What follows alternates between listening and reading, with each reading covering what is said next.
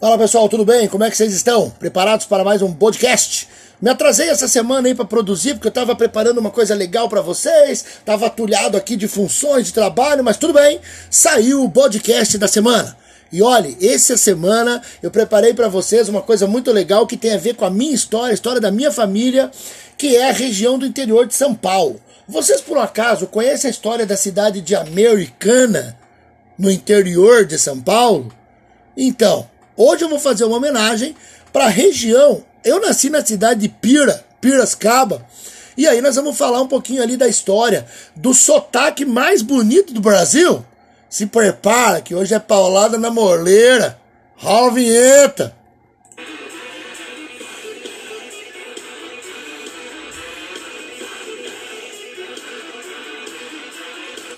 É, pessoal, eu nasci numa cidade do interior de São Paulo, a cidade de Piracicaba.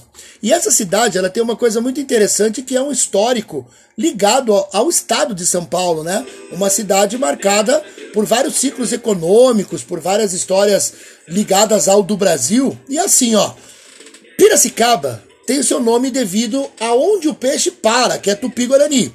O rio Piracicaba é uma rota de Piracema um ponto de pesca muito forte da região. E eu vou contar para vocês aqui já de cara a história que o meu pai contou para minha filha quando a gente visitou Piracicaba com ela pela primeira vez. Minha filha foi conhecer Piracicaba, ainda criancinha, nenezinho, né?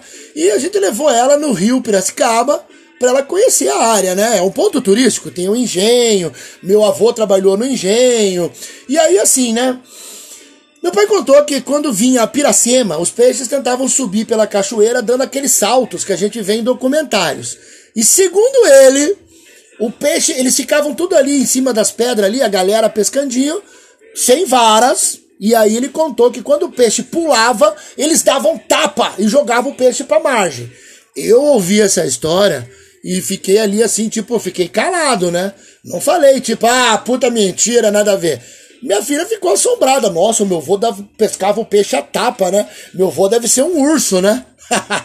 Bom, quem conheceu meu pai sabe que é verdade. Ele era um incrível Hulk na versão humana, né? Agora sim, eu sempre, quando criança, achava muito interessante, achava estranho aquele jeito de falar que, inclusive, foi decretado patrimônio imaterial do país, o caipira se cabeça. Esse jeito de falar porta, pirascaba, ou melhor, né? Pira, é considerado patrimônio imaterial. Olha só que coisa interessante. Mas, Bodão, de onde vem esse sotaque? A região foi ocupada pelos europeus ainda no período colonial. Lá no século XVIII, por meio das atividades dos bandeirantes, que buscavam ouro pelo rio Tietê, eles foram criando pequenas vilas, eles foram criando pequenos espaços e no século XIX, graças à economia do café, houve um rápido desenvolvimento na região. Inclusive, só para você ter noção, a primeira leva de imigrantes europeus a vir para o Brasil para trabalhar com o café foi na fazenda de um piracicabano, um barão, um cara rico, que era inclusive senador do estado, o senador Vergueiro. Ele trouxe as pessoas para trabalhar na fazenda dele. E, já no século XX, Fazendas de açúcar e celulose tomaram conta da região. A família da minha mãe, que veio da Itália, trabalhou num, num hoje bairro da cidade chamado Monte Alegre. E ela conta inúmeras histórias do Monte Alegre. A gente até brinca em casa, ah, lá vem a história do Monte Alegre. Quando é uma história muito pitoresca, a gente já diz, aconteceu no Monte Alegre. Por exemplo, vou contar uma boa aqui. Quando a gente viajava para Piracicaba de férias, assim, eu tenho mais duas irmãs, a gente ia no banco de trás do carro tocando terror, né, cara? E naquela época, não era todo carro que tinha ar-condicionado. Então a gente abria o janelão e sabe como é que é jacu, né, cara? Criança ainda, a gente metia a cara para fora, metia o braço. Aí meu pai, quando via, já dava aquele tapa de urso, de pescador, né, de peixe, já dava na nossa cara, capô. Mas a minha mãe, toda didática, ela dizia assim: filhos, não ponham o braço para fora, porque eu tenho um primo que era caminhoneiro e ele estava dirigindo com o braço para fora, passou um outro caminhão do outro lado da estrada e arrancou o braço dele. E realmente, minha mãe tem um primo que não tem um braço. Porém, nós nunca tivemos coragem de perguntar se era essa a verdadeira história. Mãe, eu acredito na senhora. Mas já viu, né? Agora tem o seguinte: a partir desse processo todo de construção da cidade, um jornalista piracicabano chamado Cecílio, Cecílio Elias Neto, autor do livro O Dicionário do Dialeto Caipiracicabano, quando eu for para Piracicaba, juro que eu vou procurar esse jornalista para gente trocar uma ideia. E ele diz o seguinte no livro dele: o R puxado veio dos indígenas, que eram utilizados na cidade de São Paulo como trabalhadores, como escravos. Então vamos fazer um histórico rápido aqui. A cidade de São Paulo, fruto da origem de um colégio jesuítica, jesuítico, tinha como tradição escravizar os indígenas, que eram os bandeirantes que faziam isso. Segundo esse jornalista, os indígenas não conseguiam pronunciar o R. Desculpa, não conheciam pronunciar o L de Portugal, por exemplo. Portugal. E aí eles falavam Portugal. Esse sotaque foi sendo disseminado por onde os bandeirantes passavam. E aí, segundo ele, o sotaque piracicabano, o sotaque de Santa Bárbara do Oeste e o sotaque de Americana vem daí. Mas calma, que a história vai ficar melhor. No final do século XIX, ocorreu a Guerra Civil nos Estados Unidos, a famosa Guerra da Secessão. Vou te botar no contexto aqui para você entender o que, que era. Lá nos anos 1860, houve uma guerra dentro dos Estados Unidos entre a porção norte e a porção sul. A porção norte tinha características como abolicionista, industrializada e previa a taxação de produtos industrializados, vindos da Inglaterra.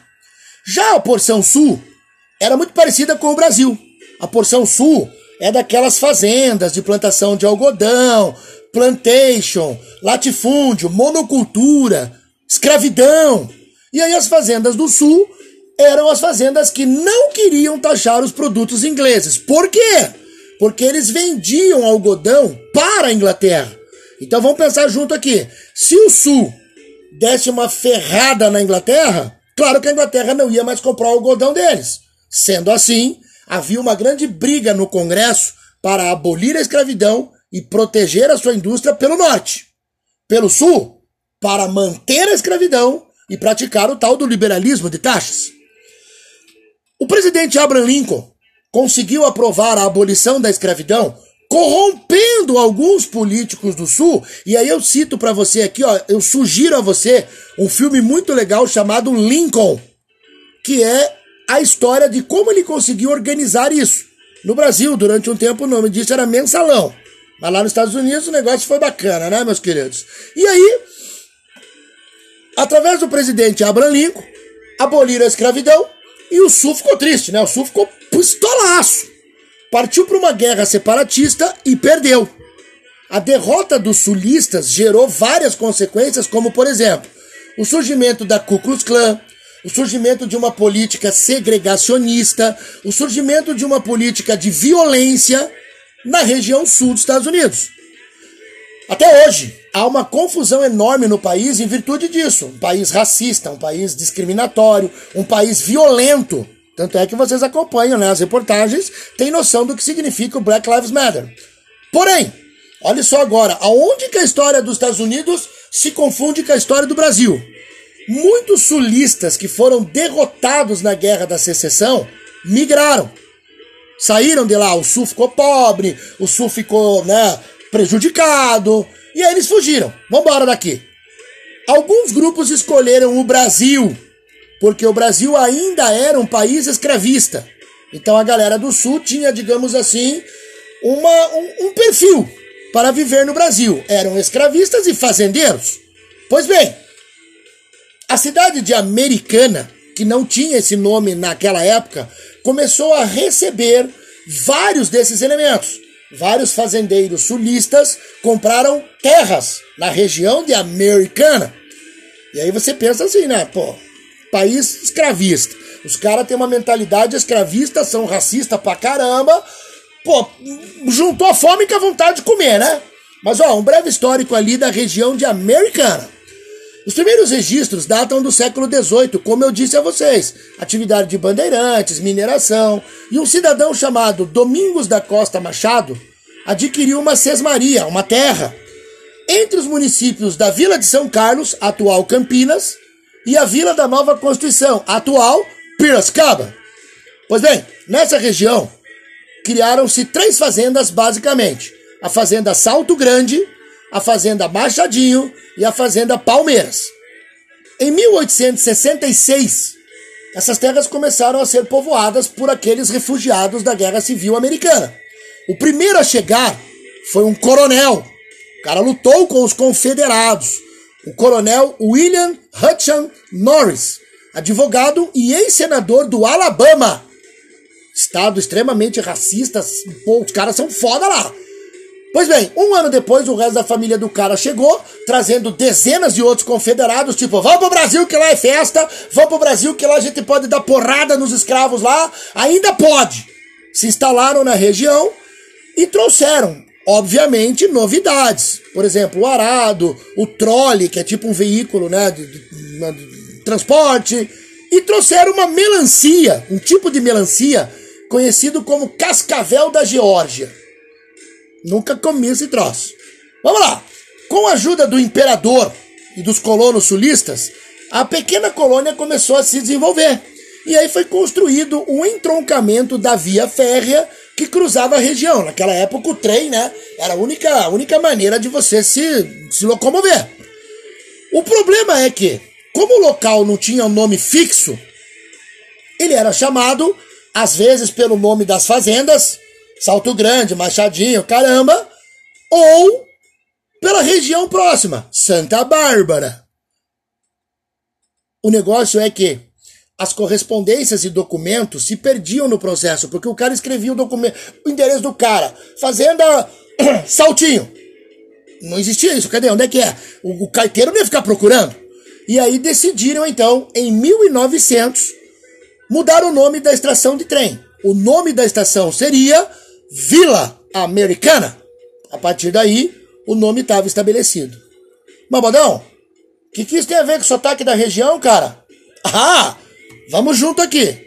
Imagine os sulistas que já tem um sotaque inglês puxado, arrastado, aquela coisa do do mother, mother, father, fucker, sabe? Já é arrastado. Eles falam com a boca de lado, assim, tipo meio caindo, assim, né? Imagina esses caras tentando aprender o português. Onde você mora? Eu moro lá na vila de Americana. Americana, brother. Some a isso o histórico já apresentado pelo jornalista de Piracicaba da questão indígena. Você conseguiu imaginar? Não! Então eu vou te mostrar como é que é, na realidade, essa somatória dos caras que vieram da Guerra Civil com o sotaque já existente aqui. É um videozinho de uma galerinha ali que mora na região, não conheço as pessoas, mas eu posso, se vocês quiserem, entrevistar o meu tio Carlinhos. Grande abraço, Carlinhos! Cara, ele, ele, ele consegue imitar bem. Faz muitos anos que eu não moro em Piracicaba, que eu saí de lá. Nem nunca morei lá, para falar a verdade. Mas eu consegui reproduzir um pouquinho. Agora escuta o sotaque de um cara local. Presta atenção. Prepara para explodir a melancia.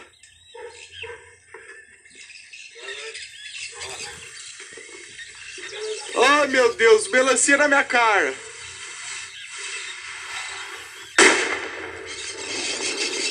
Nossa, olha os passarinhos no pau! Olha o que sobrou da melancia! Nossa! Olha que ocupado! O mendigo! Olha a marofa que fez! Entenderam?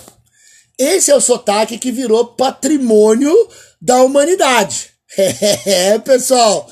Muito massa, né? O Brasil é muito rico culturalmente. O Brasil é um país único, né? Na história. Então, espero que vocês tenham gostado desse tema. Em breve posso fazer outros. Como, por exemplo, o sotaque do curitibano em comparação ao dos cariocas. Vou contar uma história última aqui rapidinho, hein?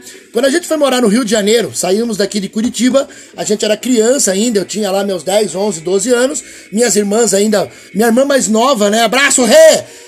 Muito criancinha, a gente foi pra escola. E aí é óbvio que a gente não estava acostumado com aquele sotaque, né, cara?